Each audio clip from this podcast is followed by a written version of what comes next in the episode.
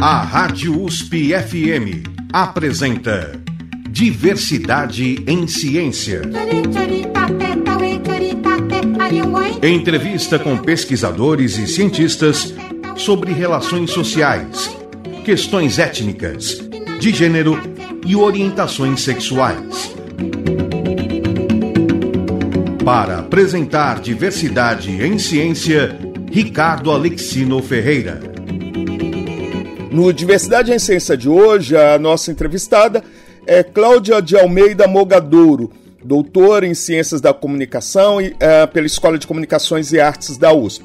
Ela é pesquisadora do Núcleo de Comunicação e Educação da USP, o NCE, e sócia fundadora da Associação Brasileira de Pesquisadores e Profissionais em Educomunicação.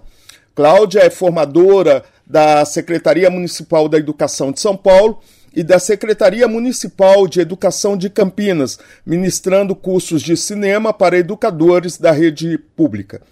Ela criou e coordena desde 1995 o grupo interdisciplinar Cinema Paradiso, de discussão de filmes, e também foi fundadora e coordena o coletivo Janela Aberta Cinema e Educação desde 2016. No Diversidade em Ciência de hoje, Cláudia Mogadouro irá falar sobre cinema, educação e diversidade. Cláudia, é um grande prazer tê-la aqui conosco. Prazer é meu, Ricardo.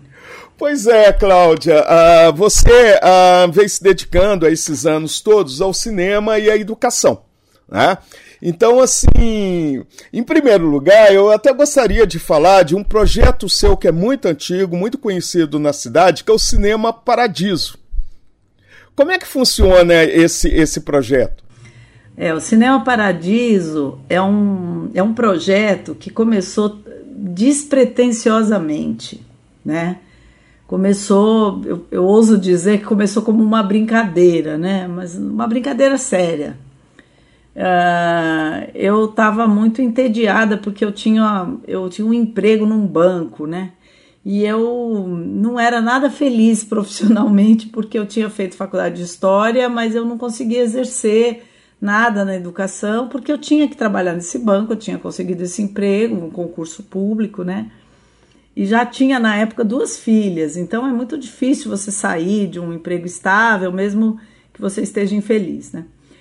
E eu então meio que para respiro da minha alma, eu juntei amigos e era muito comum eu juntar amigos eu reuni amigos e, e, como a casa da minha mãe sempre foi uma, é uma casa grande, eu gostava muito de aproveitar o espaço. A minha mãe gostava muito dos meus amigos também de juntar para falar de vários temas, de literar, o que, que as pessoas estavam lendo, o que, que as pessoas estavam assistindo, se estavam indo ao teatro, falar da, da, nossa vida cultural, trocar ideias. E era, eu já tinha um grupo de amigos que fazia isso. Só que eu vi que com a vida louca de São Paulo, cada vez era mais difícil reunir as pessoas, porque a agenda não dava. Eu tinha filhas pequenas e outros também tinham, outros não tinham filhos, mas tinham outras obrigações também. E era muito difícil a agenda bater. Então eu senti que a gente precisava sistematizar, marcar na agenda essas conversas, para que elas tivessem um lugar de honra na nossa vida cotidiana, sabe? Porque a gente tinha muitas obrigações na vida, mas a, a vida cultural ficava em segundo plano. Então, uh, também a ideia foi criar um, um, uma rotina desses debates que a gente pudesse levar as crianças. Porque parece que quando a gente tem filhos, a gente muda para o planeta infantil, sabe? Não, não, esquece um pouco da vida de, de conversa, de adultos e tal. Então, essa foi a, o mote inicial. Minha mãe adorou a ideia, falou que faria, ficaria muito feliz de receber os amigos na, na casa dela, e minha irmã Ângela também abraçou a ideia, né? E nós chamamos os amigos e propusemos esse, esse grupo. E nós escolhemos o cinema como o, o, o, o tema gerador, vamos dizer, né? Usando um pouco o termo de Paulo Freire o tema gerador dessas conversas. E nós criamos um formato muito descomplicado, que tem a ver com a vida em São Paulo, que era a gente escolhia um filme a cada 15 dias. Cada pessoa se envolve, ia ver o filme no seu tempo, nos cinemas, e a gente se encontraria para debater esse filme. Então, uh, o único momento comum era o debate de filmes. Os outros, cada um fazia no seu tempo, porque o tempo das pessoas era muito variado. E esse formato, talvez por ser descomplicado, e também não há nenhuma obrigação nisso, né? Se a pessoa não podia ir num encontro, ela ia no outro. Não era um curso que tinha que ter continuidade. Isso pegou, deu muito certo.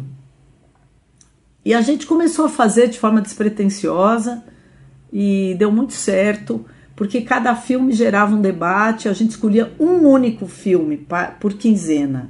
E no caso, esse, também... esses filmes escolhidos, uh, o que, que levava à escolha dos filmes? Olha, primeiro precisava estar tá em cartaz em várias sessões, isso nós estamos falando de 1995. Então a gente olhava o guia cultural da cidade e via qual era um filme interessante, porque vários de nós já tínhamos uma certa cultura cinematográfica, a gente já gostava muito de cinema. E já, já tinha, por exemplo, Almodóvar já estava surgindo como um nome muito promissor, né? Ou um filme do Ken Loach. Uh, enfim, a gente olhava para os filmes que tinham entrado em cartaz e falávamos: olha, esse filme aqui esse filme brasileiro interessante do Babenco, ele está em várias salas. Então vamos. E aí a gente votava, escolhia no grupo qual seria o filme da próxima. E claro, sempre tinha a sensação assim, estamos deixando de escolher outros. Mas a ideia era realmente escolher um só por quinzena e mergulhar nele. Era um, um debate qualificado a partir de um filme. A gente percebeu que era melhor não ficar pensando naqueles outros que nós estávamos deixando de lado, e sim pensar naquele que nós tínhamos escolhido. E uh, era outra realidade em 1995 da, das, das salas de exibição. Era comum nessa época entrar em cartaz e ficar em cartaz 10 dias, 15 dias, um filme do Bergman, por exemplo. A gente escolheu, por exemplo, Persona, do Bergman. Uh, a, a priori, sempre foi a prioridade escolher filmes que estavam nas salas de cinema. E no caso, por exemplo, hoje, né? Então, desde 1995, praticamente vocês foram uh, amadurecendo junto com a evolução né, da distribuição de filmes. Né? Hoje, por exemplo, os filmes ficam uma semana em cartaz, muitos, né? É, é, muitos filmes, muitas mostras, né? E, e, como é que foi acompanhar esse amadurecimento? E como você vê também o cinema hoje, né? Ah, que passa nas salas de cinema. A gente sabe que tem aquelas salas que passam filmes mais de apelo mais comerciais, mas ainda continuam muitos filmes ah, autorais, né? Ah, em algumas salas de cinema aqui aqui em São Paulo. Como é que você tem visto essa evolução?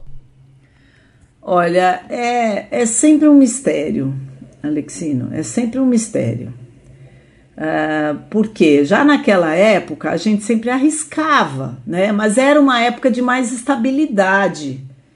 Uh, era comum o filme ficar 15 dias em cartaz em várias sessões. Havia mais já tinha diminuído muito as salas em relação à minha adolescência, por exemplo. Claro que as salas já eram já tinham menos quantidade de salas de cinema de rua que a gente chama. Mas ainda havia mais opções. E claro que os shoppings, eh, o cinema de shopping que já tinha em 1995, eles já eram rendidos a essas grandes multinacionais, Cinemark. Então era muito comum o nosso critério ser de filmes que estavam nos cinemas de rua. Um, e a situação foi piorando, foi piorando muito. Uh, inclusive, a gente sempre gostou muito de debater filmes brasileiros, mas os filmes brasileiros foram perdendo muito espaço na sala de cinema de rua. E uh, foi acontecendo várias vezes da gente escolher um filme, né? Era em fim de semana a nossa reunião, há muitos anos que é aos domingos à tarde, as reuniões. A gente então na época, por muitos anos o cinema estreava na sexta, a gente pegava o guia cultural ali da sexta e no domingo discutia, bom, qual nós vamos escolher? E às vezes a gente escolhia, principalmente quando era filme brasileiro, um filme que tinha um futuro promissor. E ele, na sexta seguinte, saía totalmente de cartaz. A gente eh, tinha que, na época não tinha WhatsApp, nada, a gente ligava um para o outro, falava: temos que mudar aqui, vamos escolher outro filme. Começou a acontecer isso, né?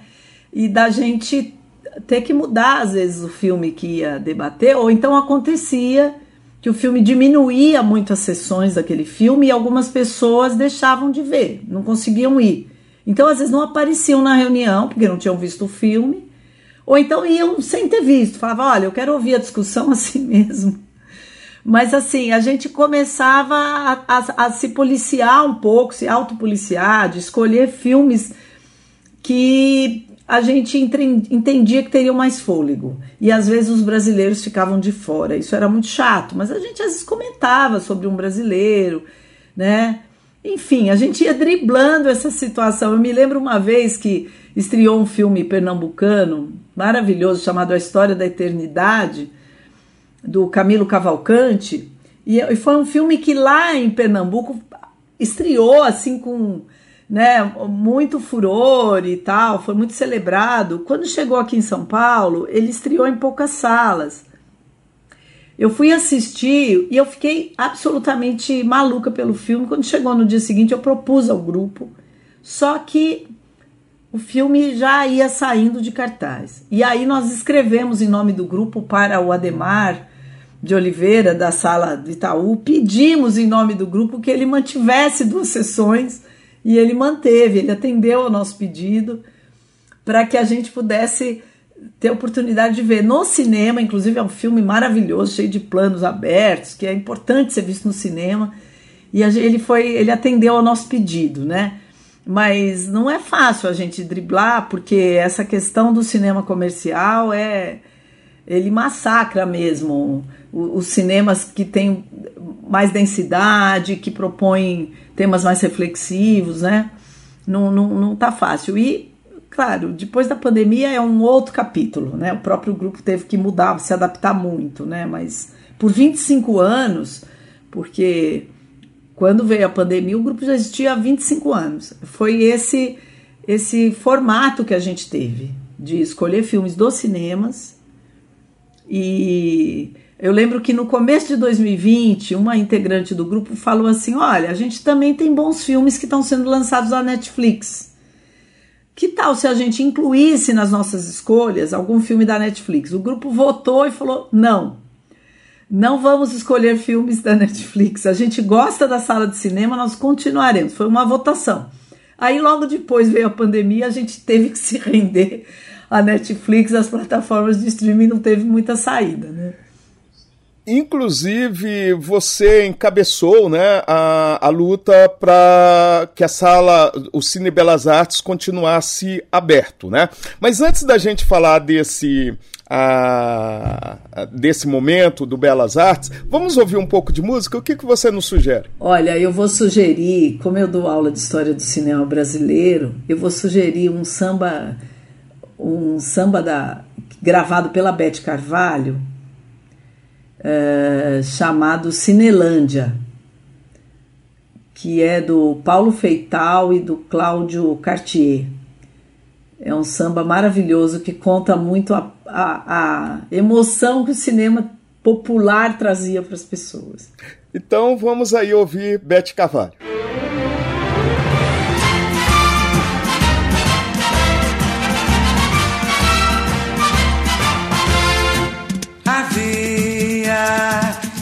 Brasil um clima de euforia.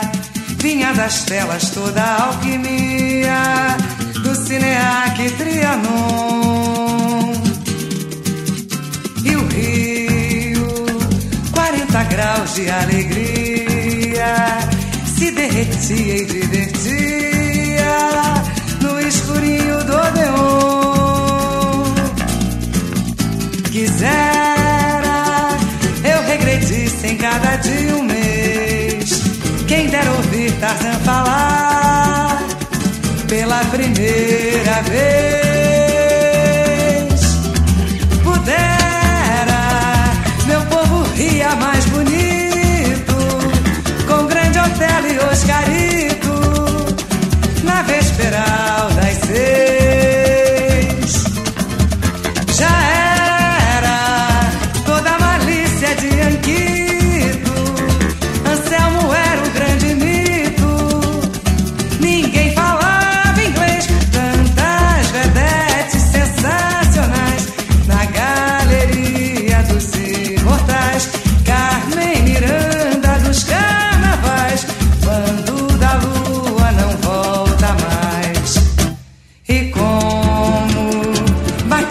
forte o coração.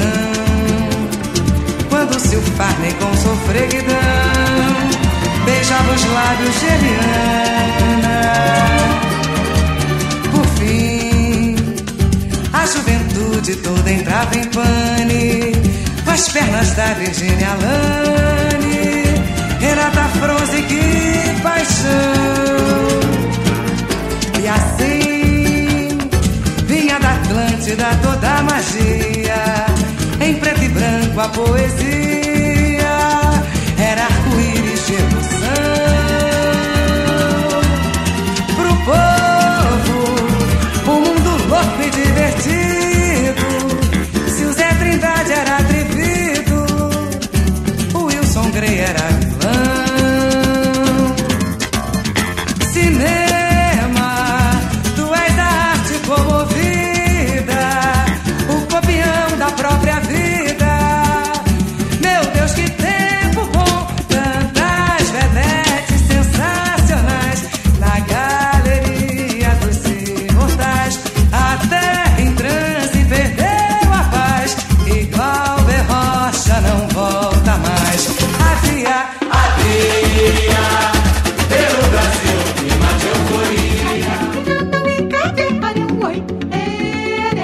Você está ouvindo Diversidade em Ciência.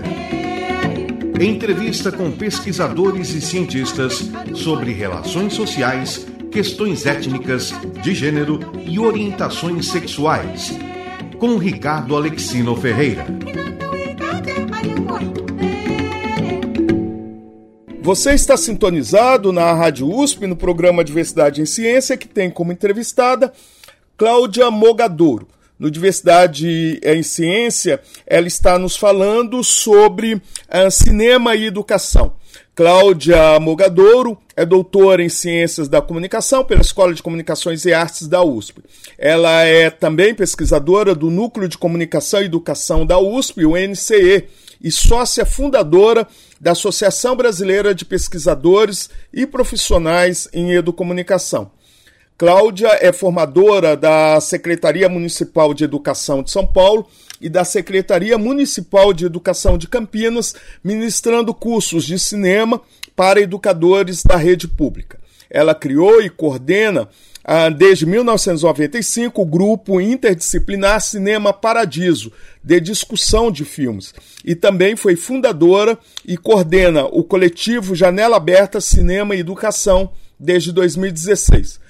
No Diversidade em Ciência de hoje, ela está nos falando sobre essa trajetória do cinema e da educação.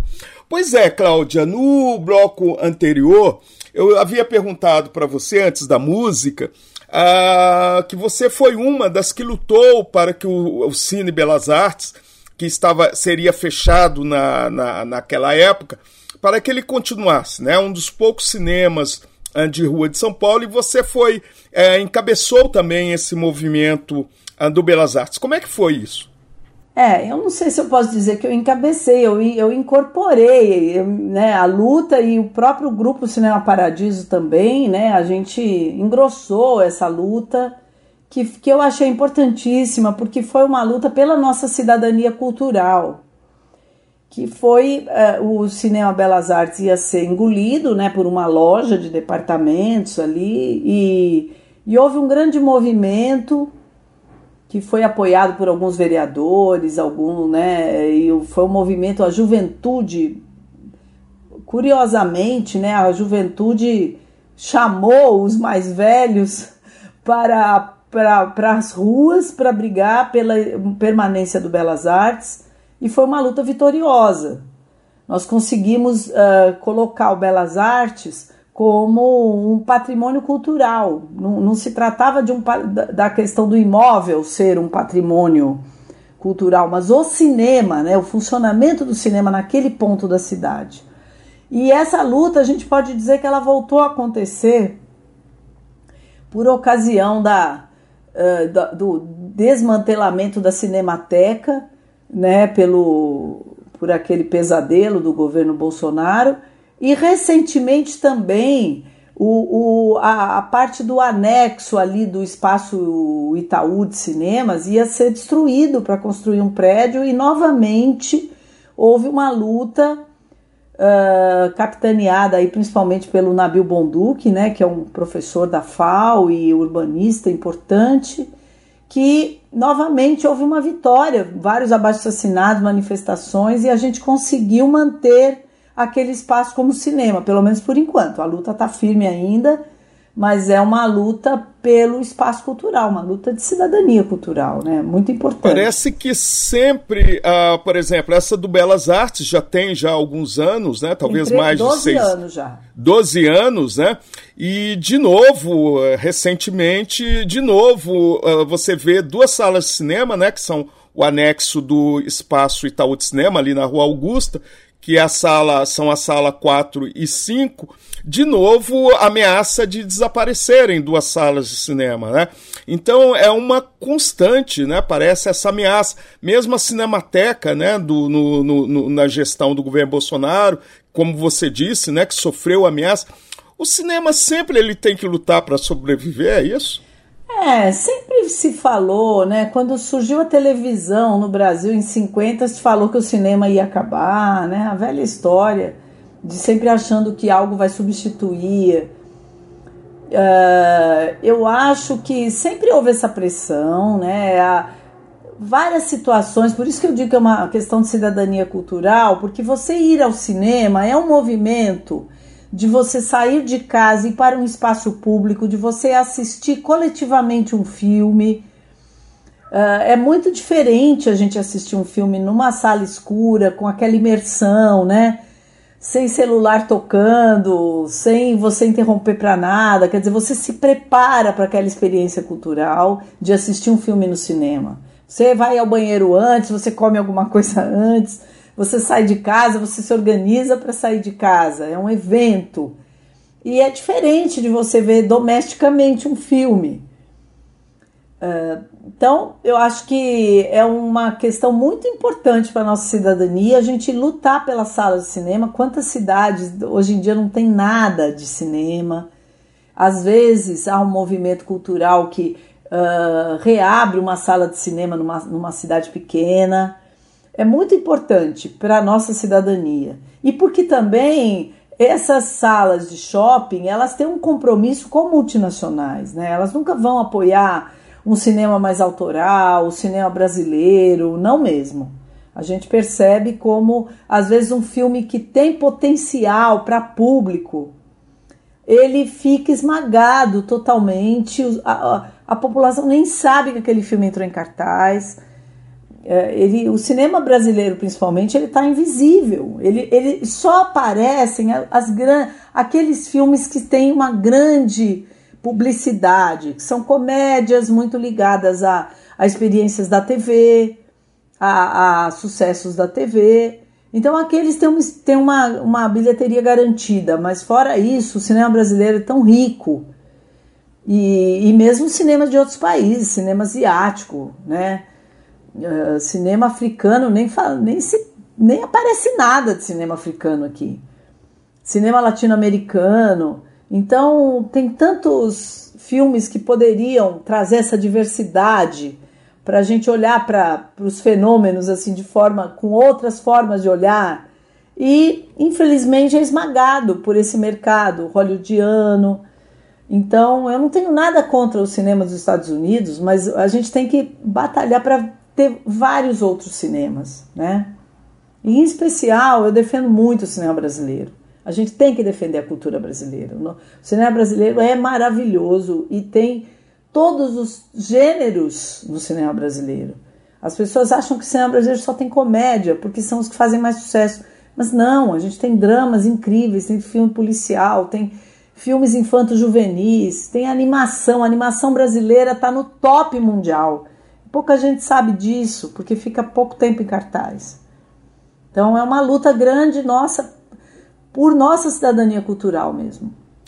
A passagem uh, de você ser uma admiradora de, de, de filmes, é uma cinéfila, e para uh, o cinema como campo de estudo e pesquisa, como é que se deu esse processo? Então, eu, eu tinha interrompido minha vida acadêmica, porque eu tinha feito faculdade de História eu, eu, eu já eu tive a minha primeira filha já ainda durante a faculdade, então foi tudo meio tropeçando, trabalhando, uh, tendo filha e estudando. Aí eu consegui concluir o curso. Depois eu tive outras duas filhas e tive que me manter nesse emprego, que eu era bancária da Caixa Federal, mas eu estava muito insatisfeita. E esse grupo, o grupo, ele não começou com o nome, depois é que ele foi batizado como Paradiso, Cinema Paradiso, né? como uma homenagem, né, a um filme que é uma grande homenagem ao cinema.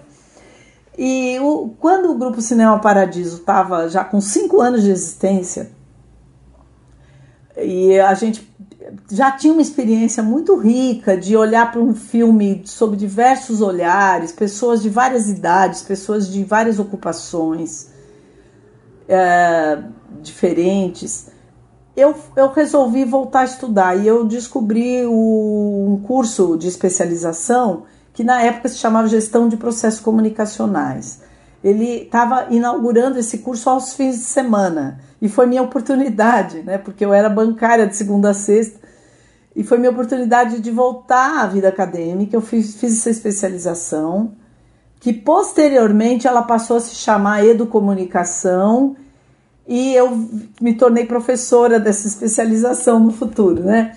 Mas eu voltei a estudar, ainda era bancária, quando eu terminei e, e eu descobri nessa especialização da ECA, que era do Departamento de Comunicação e Educação, eu, eu cheguei já com uma experiência prática. E eu fui descobrir o pensamento latino-americano de comunicação, a, a teoria das mediações, que tinha muita relação com os estudos de recepção. Então, foi interessante porque eu fui conhecer teorias que faziam sentido para aquela experiência prática já que na época já tinha cinco anos. E aí fez todo sentido para mim, deu uma liga incrível. Eu me mergulhei nesses estudos teóricos e quando eu terminei essa especialização, eu entrei no processo de emissão voluntária, saí do banco e fui me dedicar à vida acadêmica mesmo, né? Aí, sempre nessa linha da teoria das mediações, que é são estudos que fazem uma ponte muito forte entre cultura e educação, que era uh, eu entendia que o cinema paradiso, embora muito solto, muito informal, ele, ele tinha a ver com um processo educativo. E eu decidi então me dedicar a, esse, a essa interface de cultura e educação. E como é que você faz a, a utilização do cinema como um processo educativo? Qual que é a metodologia que você utiliza? Uh, eu acho que o cinema tem um potencial incrível para transformar a educação. Porque eu tenho uma, uma, um desejo muito grande de atuar no campo educativo, porque eu, é, muito, é lugar comum dizer que a educação é que vai mudar esse país, a gente sabe disso. Uh, mas há muitas coisas que precisam ser transformadas, porque a educação ela ainda tem um. Uh, ela ainda é muito arcaica, ela tem uma estrutura ainda arcaica, a educação formal, mas eu não desisto dela. Uh, por exemplo, desde 1996, quando foi votada a Lei de Diretrizes e Bases, que se chamou Darcy Ribeiro, né, a LDB, se falava em interdisciplinaridade. No entanto, é muito difícil para a estrutura arcaica da educação formal romper com essas grades dos saberes. E eu acho que é uma luta muito grande, porque o, o, mais importante é que a educação faça sentido para os estudantes, para as crianças, para os adolescentes e mesmo para quem volta a estudar na educação de jovens e adultos. Ela tem que fazer sentido. E para ela fazer sentido, ela, ela tem que sair dessas caixinhas disciplinares. E o cinema tem muito a contribuir com isso. O cinema é naturalmente transversal. Por mais que você entre numa sala de cinema, eu entro numa sala, eu sou a Cláudia entrei, vi um filme que me arrebatou. Eu sou outra Cláudia quando saio dessa sala de cinema. Só que eu não sou uma Cláudia, eu percebo que eu aprendi muito, que eu me transformei, mas eu não saio falando, puxa, como eu aprendi de geografia, puxa, como eu aprendi história, uh, né? Não, a gente é um saber descentrado. E, e essa experiência cultural que o cinema nos traz, ele tem muito a contribuir com a escola para fazer sentido. Então eu tenho feito um trabalho desde que eu fui para a ECA, em 2000 foi isso. Então tem 23 anos que eu, que eu voltei à vida acadêmica e fui para a ECA. Uh, eu, eu acho que eu não, não sou uma pessoa que fica condenando os problemas escolares, porque a gente sabe que a escola passa muito perrengue. A educação nesse país, ela é muito ela é muito ofendida, ela é muito vilipendiada. E eu acho que a gente tem que contribuir para transformar de forma saudável essa educação. E eu acho que o cinema é, é muito potente para isso. Porque o cinema faz um diálogo com, com com a educação humanista que a gente defende, ele faz um, ele traz um, um, uma possibilidade de você se colocar no lugar do outro. Então, e eu percebi isso com a experiência prática do Cinema Paradiso.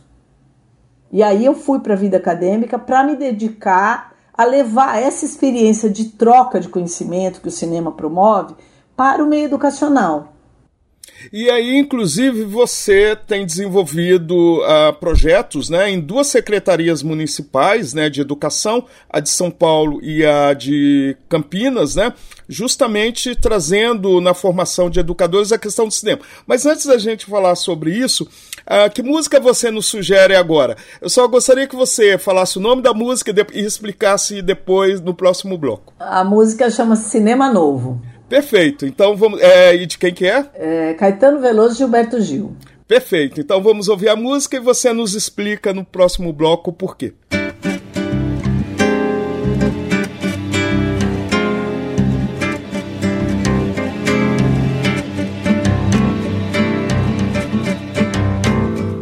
O filme quis dizer Eu sou o samba, a voz do a tela do cinema e começaram a se configurar visões das coisas grandes e pequenas que nos formaram e estão a nos formar.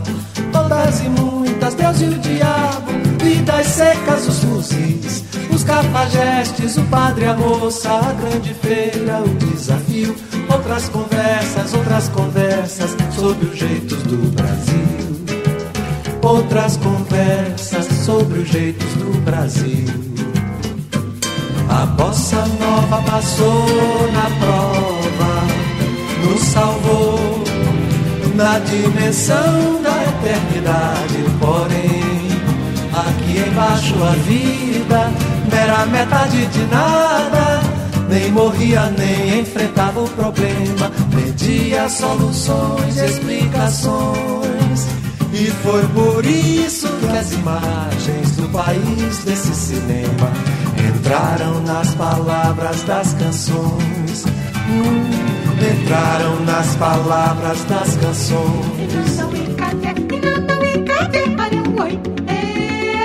Você está ouvindo Diversidade em Ciência.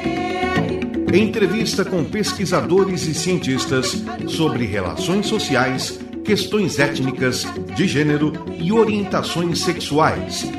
Com Ricardo Alexino Ferreira.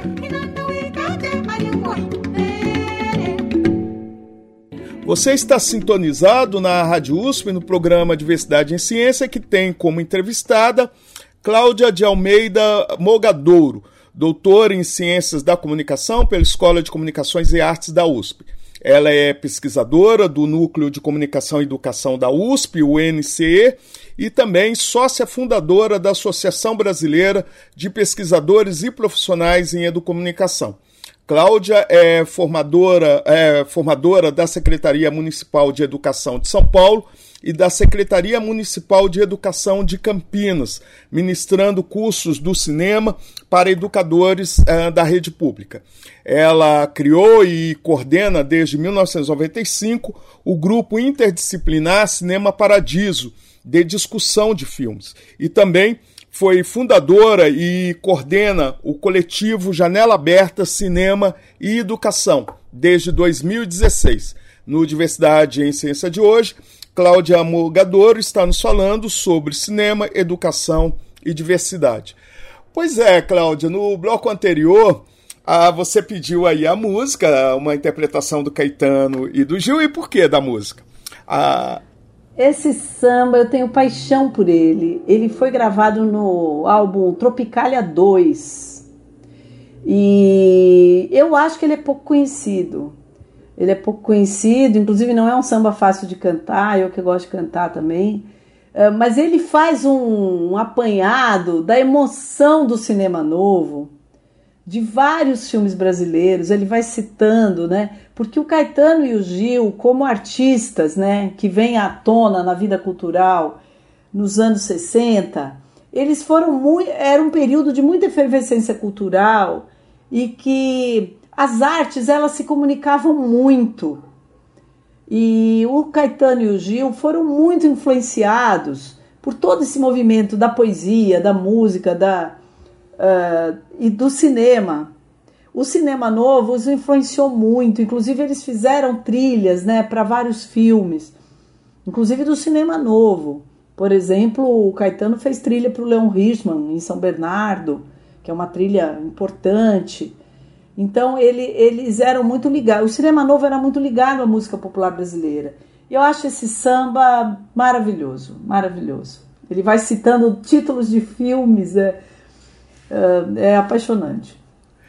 E uh, antes da música, eu perguntei para você, Cláudia, sobre uh, os cursos que você tem dado para uh, educadores, tendo aí como interseção o cinema, né? Você uh, tem promovido cursos pela Faculdade de Educação Municipal de Educação de São Paulo e pela Secretaria, desculpa, pela Secretaria Municipal de Educação de São Paulo e pela Secretaria também Municipal de Educação de Campinas. Né? como funcionam esses cursos? Olha, eu tenho muita alegria de, de dar aula para a educação pública. Eu sou uma grande defensora da educação pública e uh, eu sinto que uh, é preciso né, trazer essa questão da arte para a educação formal, porque a arte é um caminho, é o caminho mais potente, eu não tenho, eu não tenho dúvidas de, de transformar a educação. Porque nós estamos numa época em que as certezas, né, elas, elas ficaram muito abaladas, né? Nós estamos na era das incertezas. E isso deixa uh, as pessoas mais tradicionais muito aflitas, né? E a arte, ela não tem certeza. A arte, ela, ela justamente vem trazer muitas possibilidades, ela tem ela, ela é polissêmica, ela, você pode ter muitos significados numa obra de arte. Então ela vem trazer essa, uh, essa multiplicidade para a educação e, e, essa possibilidade, inclusive, de quebrar hierarquias, né? Porque havia a, a, o que o Paulo Freire chamava de educação bancária é aquela ideia do professor despejar conhecimento no aluno. E até a palavra aluno, né? É uma palavra que a gente já está tirando do. porque quer dizer sem luz, né? Então, a, o cinema, ele tem essa, essa possibilidade de trazer um encantamento, de trazer um, uma outra perspectiva sobre um tema e os, os, professores da escola pública, as professoras, é, é uma categoria com muitas mulheres, né? Uma predominância de mulheres.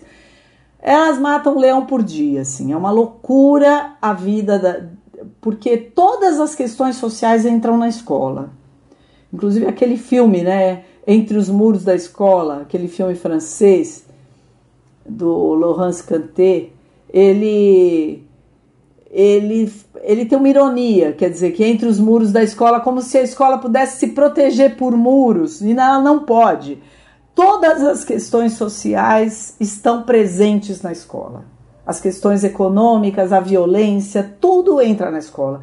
E os professores muitas vezes não foram preparados para lidar com questões atuais que são muito espinhosas.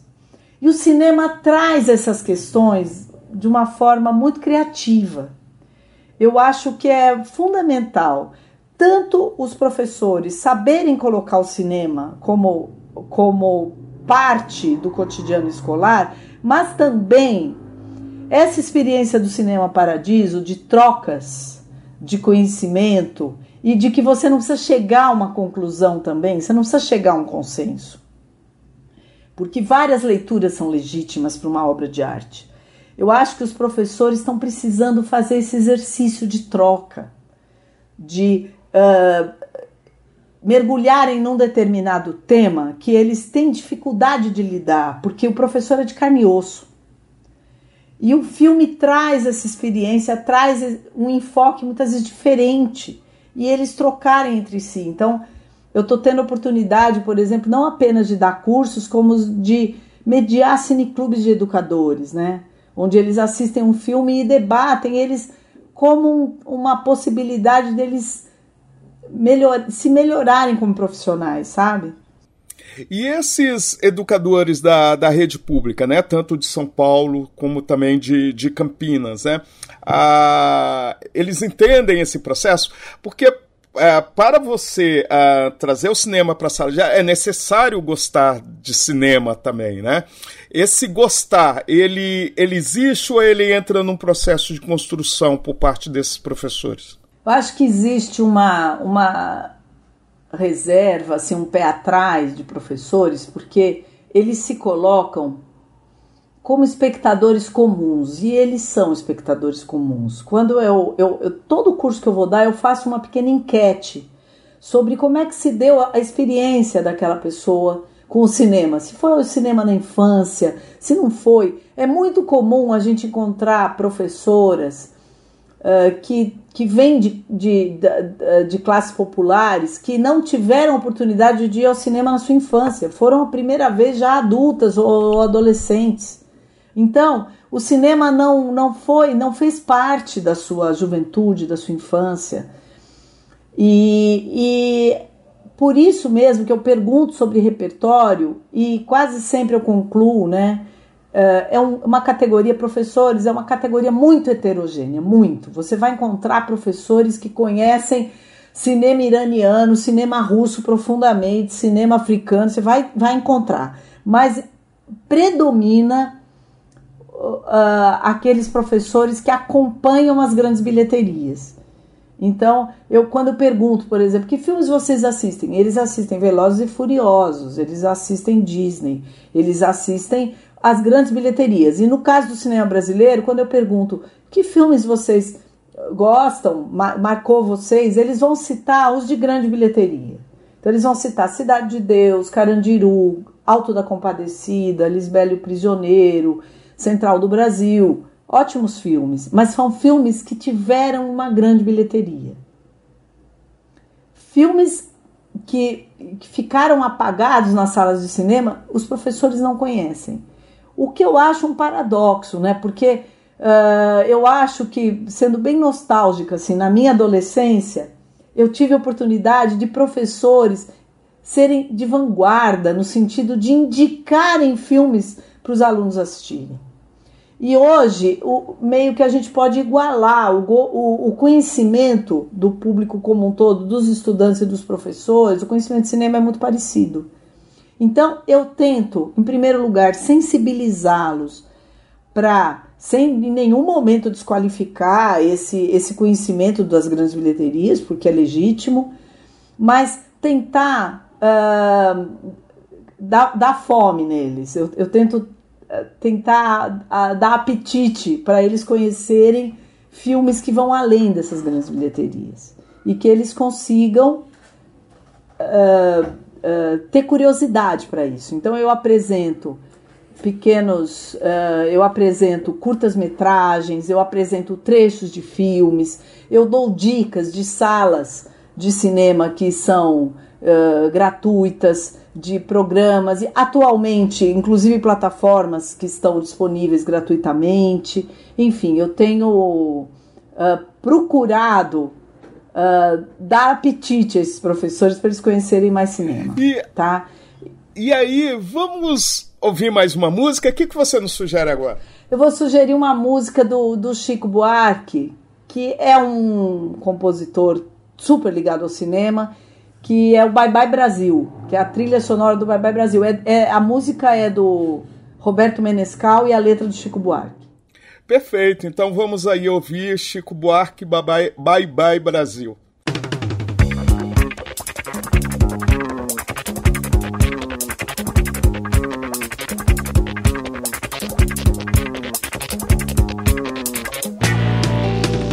Oi coração, não dá pra falar muito não. Espera passar o avião, assim que o inverno passar eu acho que vou te buscar. Aqui tá fazendo calor. Deu pane no ventilador. Já tem fliperama em Macau. Tomei a costeira em Belém do Pará. Puseram uma usina no mar. Talvez fique ruim pra pescar, meu amor. No Tocantins chefe dos parintintins vidrou na minha calça ali. Eu vi uns patins pra você, eu vi um Brasil na TV, capaz de cair um toró. Estou me sentindo tão só, ó, tenha dó de mim. Pintou uma chance legal, um lance lá na capital nem tem que ter ginasial, meu amor. No Tabariz, o som é que nem os bidis. Dancei com uma dona infeliz que tem um tufão nos quadris. Tem um japonês atrás de mim. Eu vou dar um pulo em Manaus. Aqui tá 42 graus. O sol nunca mais vai se pôr. Eu tenho saudades da nossa canção, saudades de roça e sertão. Bom mesmo é ter um caminhão, meu amor. Baby, bye bye. Abraços na mãe e no pai. Eu acho que vou desligar. As fichas já vão terminar. Eu vou me mandar de trenó pra Rua do Sol Maceió Peguei uma doença em Ilhéus, mas já tô quase bom. Em março vou pro Ceará, com a bênção do meu orixá. Eu acho Bauxita por lá, meu amor. Bye Brasil. Nós ouvimos aí uh, o Chico Buarque uh, em Bye Bye Brasil. E aí, Cláudia, uh, no caso, você tem um, você criou um, uh, mais recentemente um coletivo, né? Uh, que coletivo seria esse? É o coletivo Janela Aberta, Cinema e Educação, que eu tenho um orgulho imenso de ter criado. Eu vou contar. Eu, quando eu estava fazendo minha tese de doutorado, eu fui para o Rio de Janeiro entrevistar a Beth Bulara, que é uma das diretoras do Cineduc, que é a maior, mais longeva experiência de cinema e educação do Brasil. O Cineduc surgiu em 1970 e existe até hoje no Rio de Janeiro. E a perspectiva do cinema e educação do Cineduc é, é eu, eu me sinto totalmente afinada com ela, que é um olhar para a educação, mas ao mesmo tempo é, é incentivar a produção audiovisual para uh, a expressão pelo audiovisual. E olha, nós estamos falando de uma entidade que começou em 1970, eles já faziam isso lá atrás, há mais de 50 anos atrás. E uh, incentivar a expressão pelo audiovisual e ao mesmo tempo ampliar repertório, construir uma cultura cinematográfica e também transformar a escola. Aí eles me pediram para criar um braço do Cineduc aqui em São Paulo, porque eu já vinha né, me aproximando muito dos professores aqui, eu tinha experiência do Cinema Paradiso, mas era uma burocracia muito grande fazer isso. Então eu criei esse coletivo como parceria do Cineduc, porque eu já vinha dando cursos aqui na rede municipal, eu tenho oportunidade de rodar todas as periferias de São Paulo, porque são 13 diretorias da rede municipal E eu, eu ia em todas, eu dei cursos para todas, vários cursos em todas. Então eu vou para a Freguesia do Ó, eu vou para o Capão Redondo, eu vou para Guaianazes. Às vezes eu fico perto da minha casa na Vila Mariana, porque tem a diretoria do Ipiranga, que é perto da minha casa. Mas eu rodo essa cidade, eu rodei essa cidade inteira. E eu percebi o seguinte: a demanda desse trabalho de cinema e educação em São Paulo é imensa e eu fui conhecendo professores com um trabalho riquíssimo, que organizavam festivais de cinema na escola, que faziam cineclubes, e professores de EJA, professores de, de educação infantil, professores de fundamental 1 e 2. Então eu percebi que eu não podia levar esse barco sozinha. Eu gosto de grupo, eu gosto de tribo, e eu então articulei essas educadoras e educadores nesse coletivo. Atualmente são 14 cineeducadores de várias esferas de ensino, inclusive formadores também de professores como eu, professores de ensino superior e, e educação não formal. Então, é, tá, tem me dado. Ah, já tem sete anos esse coletivo. A gente começou super sem dinheiro e na vontade mesmo. Fomos dentro do que é possível, porque professores que estão ali no chão da escola trabalham demais, alguns são gestores, são coordenadores pedagógicos, diretoras. Então, o, o dia a dia é muito intenso, então a gente caminha de acordo com o nosso fôlego. E, mas a gente tem feito cineclubes de educadores, semeado vários cineclubes de educadores, e agora a gente tem, atualmente, nós estamos com duas ações regulares, além de cursos, que são um cineclube virtual porque começou na pandemia e a gente começou a ter uma amplitude nacional nesses cineclubes, então a gente não vai, não pretende tirar o virtual, que uma vez por mês a gente escolhe um filme que a gente entende que educadores precisam ver aquele filme, debater. Então é um cineclube que acontece na última quinta do mês à noite e temos uma sessão, uma parceria com o Cine Marquise, que é um cinema de rua tradicional, já teve vários nomes, né? Já foi Cine Arte, já foi Cine Bombril, Cine Cultura, hoje chama Cine Marquise, que fica ali no Conjunto Nacional, que é ao lado da Livraria Cultura. É, é um cinema maravilhoso, com um som incrível, e a gente tem feito uma, uma projeção uma sessão especial para educadores no domingo, às 11 horas da manhã.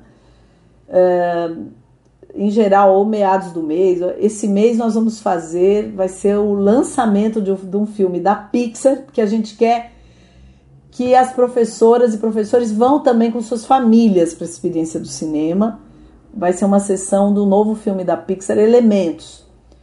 Porque a gente também entende que vários, todos os filmes podem permitir uma experiência que cultural que dê debate. A gente sabe que a Pixar, embora seja super comercial e tal, mas ela tem trazido temas contemporâneos interessantes. E a gente sabe que esse filme vai trazer a questão ambiental. Perfeito. Então a gente vai fazer essa sessão dia 25 de junho, lá no Cine Marquise. Cláudia, a gente está ao, chegamos ao, ao final dessa edição de Diversidade em Ciência. Você é uma grande apaixonada pelo cinema, trazendo o cinema como elemento também educativo, né? Eu quero agradecer muito a, a sua presença, espero que volte mais vezes à Universidade em Ciência.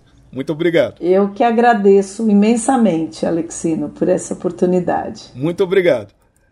Nós chegamos ao final de mais um, uma edição do Diversidade em Ciência que teve como entrevistada Cláudia de Almeida Mogadouro, doutora em Ciências da Comunicação pela Escola de Comunicações e Artes da USP. Ela criou e coordena o grupo interdisciplinar Cinema Paradiso e também ah, o coletivo Janela Aberta Cinema e Educação. No Diversidade em Ciência de hoje, Cláudia Molgadoro falou sobre cinema, educação e diversidade. O Diversidade em Ciência tem produção e apresentação de Ricardo Alexino Ferreira, operação de áudio João Carlos Megali. A música tema Chori Chori, apresentada no Diversidade em Ciência, é dos indígenas Jaboti de Rondônia, resgatada e reelaborada pela etnomusicóloga Marlui Miranda, no CD Iru. Entre em contato conosco pelo site radio.usp.br. Até o próximo programa. A Rádio USP apresentou Diversidade em Ciência com Ricardo Alexino Ferreira. O programa das relações sociais, das questões étnicas, de gênero e orientações sexuais. Porque discriminação é falta de conhecimento.